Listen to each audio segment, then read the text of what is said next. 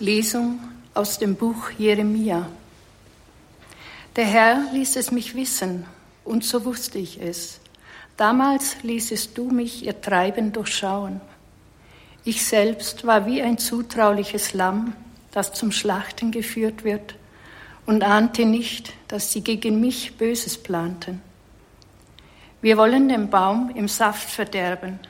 Wir wollen ihn ausrotten aus dem Land der Lebenden so dass man seinen Namen nicht mehr erwähnt. Aber der Herr, der Heere, richtet gerecht, er prüft Herz und Nieren. Ich werde sehen, wie du Rache an ihnen nimmst, denn dir habe ich meine Sache anvertraut. Wort des lebendigen Gottes. Der Herr sei mit euch. Und mit deinem Geiste aus dem heiligen Evangelium nach Johannes. In jener Zeit sagten einige aus dem Volk, als sie die Worte Jesu hörten, er ist wahrhaftig der Prophet. Andere sagten, er ist der Messias. Wieder andere sagten, kommt denn der Messias aus Galiläa? Sagt nicht die Schrift, der Messias kommt aus dem Geschlecht Davids und aus dem Dorf Bethlehem, wo David lebte? So entstand seinetwegen eine Spaltung in der Menge. Einige von ihnen wollten ihn festnehmen, aber keiner wagte ihn anzufassen. Als die Gerichtsdiener zu den hohen Priestern und den Pharisäern zurückkamen, fragten diese, warum habt ihr ihn nicht hierher gebracht? Die Gerichtsdiener antworteten, noch nie hat ein Mensch so gesprochen. Da entgegneten ihnen die Pharisäer, habt auch ihr euch in die Irre führen lassen von ihm? Ist etwa einer vom Hohen Rat oder von den Pharisäern zum Glauben an ihn gekommen?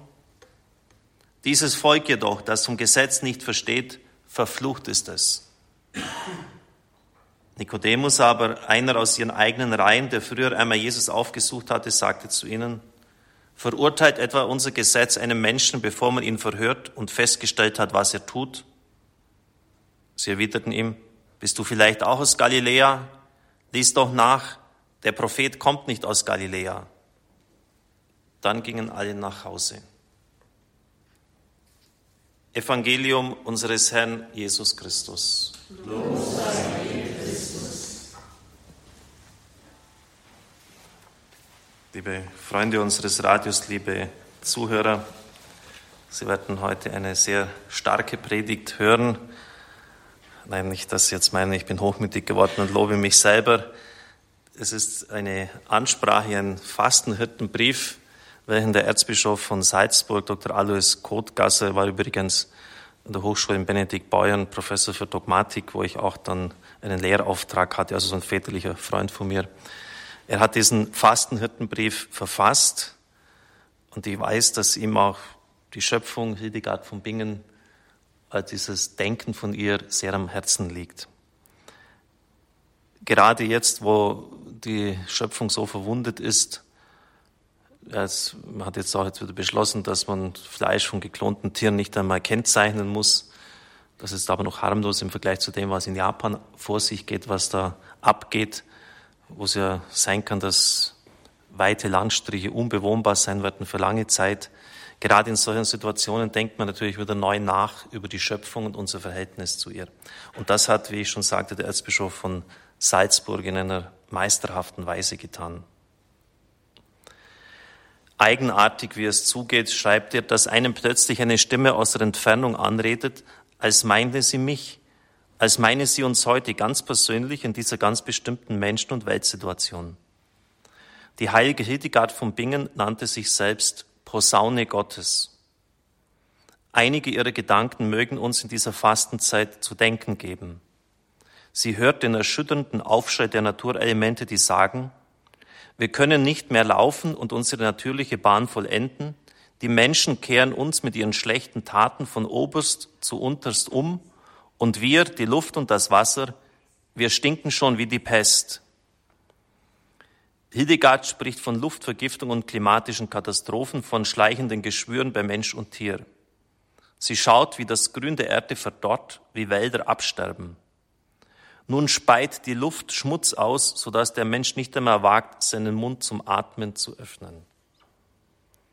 Wann wird das sein, was ihr da ankündigt? So wird Hildegard gefragt. Sie gibt Antwort.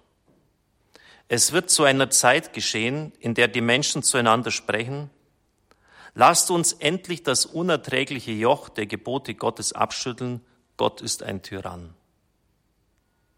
Das ist wirklich hochinteressant, weil da die biblische Botschaft ins Gegenteil verkehrt wird. Die Gebote Gottes nicht mehr als Lebensnorm, als Richtschnur für ein Leben in Freiheit. Dazu sind sie nämlich erlassen worden. Die Präambel heißt nämlich, ich bin der Herr, dein Gott, der dich in die Freiheit hinausgeführt hat. Das heißt, Gott will die Freiheit des Menschen und damit diese ihm erhalten bleibt, muss er einfach ein paar Spielregeln einhalten. Gebote sind also nicht da, um den Menschen zu gängeln, um ihm Freiheit vorzuenthalten, sondern um Leben gelingen zu lassen. Und es ist eigentlich eine, eine Pervertierung, wenn das jetzt völlig ins, ins Gegenteil verdreht wird. Gott ist ein Tyrann, der will dich mit seinen Gesetzen nur knebeln. Er will, dass dir nicht gut geht und die Lust äh, schlecht reden. Sie kennen ja das heute. Aber das ist heute in den Köpfen vieler. Und wenn Sie sozusagen die zehn Gebote entkernen, wenn Sie diese einleitenden Sätze weglassen, diese Präambel, dann kann tatsächlich nur noch Moral übrig bleiben, nur noch irgendwelche Gebote und Verbote, die mehr oder weniger sinnhaft sind. Dann versteht, ist aber kein Verständnis mehr da, worum es eigentlich geht. Dann wird das passieren, wenn viele sagen, lasst uns das Joch der Gebote Gottes abschütteln, Gott ist ein Tyrann. Wenn die Menschen kein Gesetz mehr anerkennen, so der Erzbischof weiter, dann handeln sie nach den Worten Hildegards sich den Terror und die Depression ein. Depression ist heute Volkskrankheit Nummer eins geworden in unserem Land, vor allen anderen Erkrankungen. Der Mensch hat sich quer zu Gott gelegt und damit auch quer zur Mit- und Umwelt. Er belastet mit seiner eigenen Entfremdung nicht nur sich selbst, sondern bringt langsam alles in Verwirrung. Die Welt wird gespenstisch und läuft Gefahr, unmenschlich zu werden. Sind wir heute nicht an diesem gefährlichen Punkt angelangt? Halt ein, du baust eine Ruine, ruft Hildegard von Bingen den Menschen ihrer Zeit zu. Du baust eine Ruine. Dieser Ruf gilt auch uns Menschen heute. Der Mensch greift mehr denn je in eigener Macht, Vollkommenheit nach den elementaren Bausteinen der Schöpfung, ob wir sie nun Gen oder Atom nennen mögen. Gerade dabei zeigt sich zutiefst seine Ohnmacht, diese Situation noch bewältigen zu können. Hildegard zeigt einer krank gewordenen Menschheit die Therapie und richtet sie mit ihrem Wort zugleich auf. Sie möchte uns bedeuten, wir brauchen nicht in unserer Ohnmacht angesichts der Giganten von Wirtschaft, Wissenschaft, Technik und Politik in Panik oder Resignation zu geraten. Sie zeigt, welche gewaltige Kraft der Mensch besitzt. Obwohl er im Verhältnis zum Weltganzen jämmerlich klein ist an Gestalt, vermag er viel, wenn er sich dem Wirken Gottes öffnet wenn er Gott einlässt in diese Welt, indem er sich in Freiheit für das Wahre, Gute und Schöne entscheidet. Das sind die sogenannten Transzendentalien, das weiß jeder, der Philosophie mal ein bisschen gelernt hat. Und das ist eigentlich jedem wesentlich innewohnend. Das Gute, alles, was Gott geschaffen hat, ist gut. Es ist auch wahr und es hat eine gewisse eigene Schönheit. Die Therapie lautet Umkehr zu Gott. Gott hat einem jeden von uns das Weltnetz, das heißt das Gesamt der Wirklichkeit in die Hand gegeben, zum Aufbau oder zur Zerstörung. Zwar sind wir zunächst selbst in dieses Netz verflochten mit unseren Anlagen, Lebensverhältnissen, Verhängnissen. Wir sind durch unseren Leib eingeästet in die Natur wie die Zweige in den Baum. Und doch dürfen wir im Auftrag unseres Schöpfers gerade wegen unserer Solidarität mit allem, was ist und lebt, die Geschicke dieser Welt mitverantworten. Wieso und woher haben wir solche Macht? fragt Hildegard und antwortet. Und das ist jetzt der Schlüsselsatz, auch theologisch unglaublich wichtig. Das erklärt Ihnen nämlich nahezu alles. Vom Herzen des Menschen geht ein Weg zu den Bau- und Schaltstellen von Kosmos und Geschichte. Nochmals. Vom Herzen des Menschen geht ein Weg zu den Bau- und Schaltstellen von Kosmos und Geschichte. Es stimmt, ob ich mich in diesem Augenblick, an diesem Tag für die Liebe entscheide oder für den Hass, das rührt an die äußersten Grenzen des Kosmos und berührt die innersten Abgründe der Erde. Hildegard sagt, wenn der Mensch sein Herz zu Gott öffnet und es dadurch Licht macht, dann wird alles grünen, was dürr ist. Korn und Wein wachsen durch diese geheime Kraft. Das ist natürlich als naturwissenschaftlich nicht zu beweisen und die Naturwissenschaftler werden sich auf den Schenkel schlagen und lachen. Aber haben wir das nicht gerade jetzt auch so in diesem esoterischen Weltbild, wo man sagt, alles ist holistisch, das heißt ganzheitlich, eins hängt mit dem anderen zusammen. Natürlich haben die recht. Aber verstehen Sie, das wird natürlich dann in diesem Denken äh, in, in sehr abstruse und seltsame Zusammenhänge eingebettet. Aber hier haben Sie den richtigen Zusammenhang. Wenn der Mensch der Hüter einer ihm anvertrauten Schöpfung ist, Genesis 1, Genesis 2, dann entscheidet sich mit seinem Schicksal das Schicksal auch der ganzen Schöpfung. Wir sehen das ja, weil der Mensch sündigt, fällt die ganze Schöpfung mit ihm. Sie wird ihm widrig. Er muss ihr unter Schweiß die Frucht abbringen. Das war ursprünglich nicht so. Wenn der Mensch sein Herz Gott öffnet, wachsen Korn und Wein durch diese geheime Kraft. Also sind Zusammenhänge da. Und deshalb sollte man vielleicht auch gar nicht mal sagen, Gott straft, Gott hat einfach diese Gesetze in die Schöpfung hineingelegt. Und wenn Sie die Geschichte Israels anschauen, da können Sie äh, bei den Propheten ja unendlich mal das nachlesen. Jedes Mal, wenn das Volk gesündigt hat, wurden die Feinde übermächtig. Also das ist die Verbindung des Herzens des Menschen zur Geschichte. Oder es sind Heuschrecken gekommen, haben alles kahl gefressen, es waren Hungersnöte. Das hängt immer mit dem sittlichen Verhalten des Menschen zusammen, wie die Schöpfung sich verhält. Jeder von uns hat also die Fähigkeit, die Welt zum Guten zu verändern, schon durch die kleinste Tat der Liebe, durch jeden guten Gedanken und durch jedes gute Wort. Jeder von uns hat die Fähigkeit, seinen Beitrag zu leisten. Keiner ist so arm, dass er nicht etwas geben könnte, auch nicht der kranke und alte Mensch. Und keiner ist so reich, dass er nicht etwas brauchen würde. Man wird fragen, wie kann Gott uns eine solche Weltverantwortung aufladen? Er müsste doch wissen, wie labil wir sind. Jetzt tun wir das Gute und gleich schon wieder tun wir das Böse. Welch ein Risiko für Gott, dass er die Weltverantwortung mit uns Menschen teilen will, der dieser Aufgabe scheinbar gar nicht gewachsen ist. Hildegard gibt die Anfrage an Gott weiter und lässt ihn selbst die Antwort geben, O Mensch, du bleibst mir verantwortlich für Schöpfung und Geschichte. Warum bleibt Gott bei seinem Plan der Zusammenarbeit mit einem schwachen Menschen? Welches sind die Wege, die aus dieser Notsituation der Menschheit herausführen. Erstens die Umkehr zu Gott.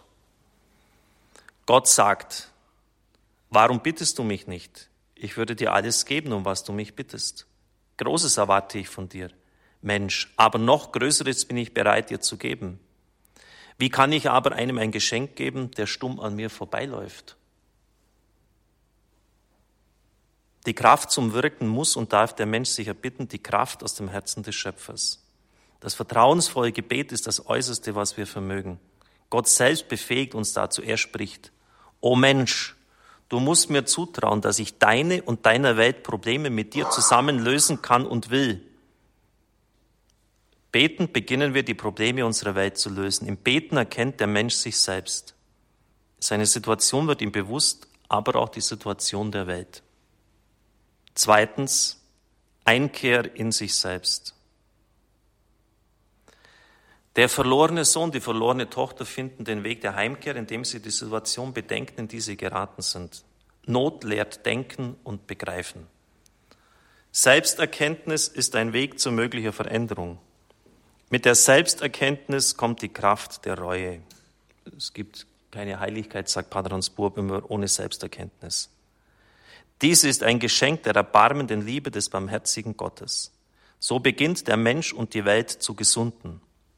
Die innere Erschütterung, die Einsicht, die Einkehr und Umkehr ordnen zuerst unsere eigene Welt, aber dann auch die Mitwelt und die Umwelt. Darum ist das Sakrament der Buße, die Beichte, ein heilender Weg, der frei macht und neu aufrichtet. Drittens, die Hinkehr zum Mitmenschen, Gottes Beziehung ruft in die Menschenbeziehung. Gottes Liebe ruft zur Menschenliebe. Denn Gott und Mensch gehören zusammen. Deshalb ist die österliche Bußzeit eine Frühlingszeit der aufblühenden Liebe. Bei den alttestamentlichen Propheten sowie bei Jesus von Nazareth ist der Ruf der Umkehr zu Gott immer auch ein Ruf zur helfenden, liebenden, barmherzigen Hinkehr zum Menschen. Vor allem zum Schwachen, Bedürftigen, Armen und Kranken. Also nicht nur fromm sein und beten, sondern das muss sich beweisen, dann zeigen, dass die Liebe echt ist, in einer wirklichen Hinwendung zum Nächsten. Also jetzt haben wir schon diese drei Bereiche, die drei Fingerregel, Gott, äh, dann ich selber, also Einsicht, Selbsterkenntnis und Liebe zum Nächsten. Viertens und Schluss, Rückkehr zur Schöpfung. Darf die Schöpfung überhaupt nur Schöpfung sein oder müssen wir Menschen alles grundsätzlich verändern oder besser machen wollen? Darf Natur noch Natur sein? Oder müssen wir buchstäblich alles künstlich neu gestalten und anders machen, als Gott es uns gegeben hat? Der vielfache Eingriff in unsere Mit- und Umwelt führt uns das Elend unserer Zeit in mannigfachen Katastrophen und Veränderungen der Lebensgrundlagen der Menschheit vor Augen. Wir sind gewiss nicht an allem schuld, aber vieles könnten wir vermeiden und manche Wunden, die wir der Schöpfung sonst schlagen, rechtzeitig und in gemeinsamer Verantwortung verhindern. Liebe Brüder und Schwestern, wir gehen erneut den Weg der österlichen Bußzeit. Umkehr tut Not. Umkehr zu Gott, Hinkehr zum Menschen, Rückkehr zur Schöpfung. Nur das ist der Weg zur Auferstehung und zum Leben. Dazu segne euch der dreieinige Gott, der Vater und der Sohn und der Heilige Geist. Amen. Ja, der Alois Grotgasser, der hat schon kapiert, der Erzbischof von Salzburg. Das ist eines der besten Hirtenworte der letzten Jahre, die ich je gelesen habe. Und Sie werden jetzt auch verstehen, warum ich das so angepriesen habe.